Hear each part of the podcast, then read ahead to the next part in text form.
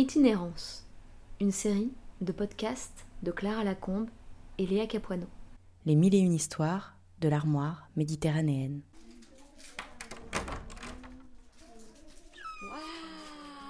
Qu'est-ce que c'est ça? La ceinture? Comme ceinture.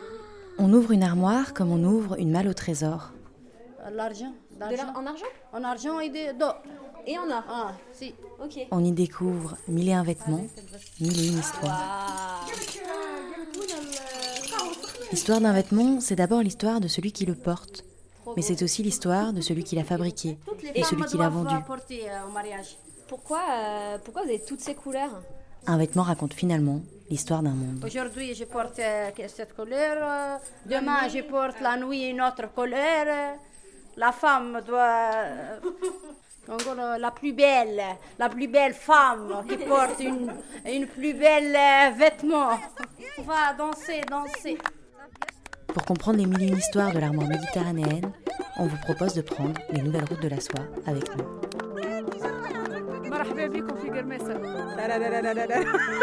Bienvenue dans Itinérance.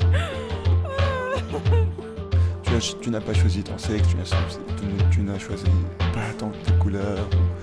T'as pas choisi beaucoup de choses de, la vie. mais du coup, euh, tes vêtements, tu peux choisir. Tu veux être africain, tu veux être européen, tu vois. Première escale, la Tunisie. Oh. Ça, on dit comment ça Le pantalon? Pantalon, Serouel. سروال سروال Sourouel. سروال Sourouel. وي Chemise. شميز نعم، شميز ولا سورية ما Ok. Le voile, comment on dit آه، Le foulard, comment on dit فولار فولار ولا محرمة محرمة ولا فولارة معناها كما تحبي فولارة حتى احنا نقولها فولار Foulard. فولارة ولا محرمة C'est quoi la, la couleur de la Tunisie ال- العلم نتاعنا Orange.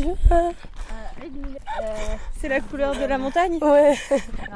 non, caramel. Caramel, caramel, La Tunisie est caramel. Notre histoire commence dans le sud de la Tunisie, à Garmessa. Oh, Ou plutôt, elle finira à Guermessa.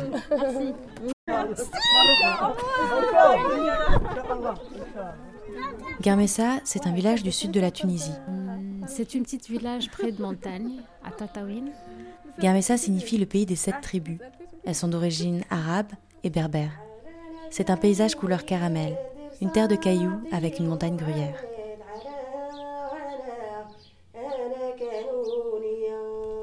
Les femmes y sont les dernières garantes d'un savoir-faire de la broderie tunisienne. Pourtant, elles aussi vont un peu s'habiller aux fripes de ce nouveau village, dans la plaine, dans la terre de cailloux.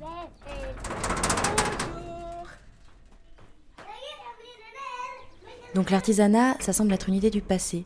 On pourrait croire que c'est la fin de l'histoire. Pourtant, raconter cette histoire, c'est peut-être un nouveau commencement. Je pense que une simple brodeuse euh, qui fait des, des belles dessins sur euh, une pièce de tissu, ça raconte euh, toute l'histoire d'un village. C'est- mettre même le village sur la carte mondiale. On est arrivé dans ce village à sept filles. Une entrepreneuse, une designer, deux photographes, une mannequin et nous, au son. Cette fille a interrogé les savoir-faire traditionnels des femmes de Guermessa. C'est l'histoire d'une rencontre improbable entre ces deux groupes de femmes.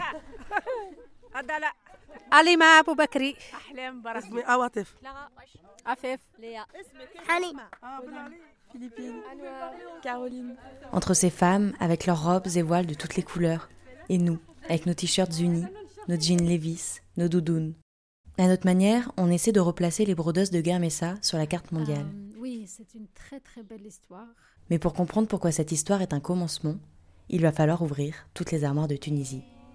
Celle notamment de Leïla, l'entrepreneuse conteuse d'histoire, de Marouane, celui qui fait du neuf avec de l'ancien, Hichem, le blogueur hédoniste, de Brahim, l'artiste affranchi, et de Imen, notre guide dans les dédales de la Médina de Tunis. Ce voyage passera par le souk, par les fripes de Tunis, par les ateliers de design de Sidi Boussaïd. Il empruntera les routes de l'artisanat, du tourisme, de la nostalgie, des femmes, de la société civile et de la révolution de 2011. C'est une histoire du temps qui passe pour tenter d'habiller par le son la Tunisie d'aujourd'hui. Je me rends pas trop compte comment ça va se passer. Le voyage commence à Tunis.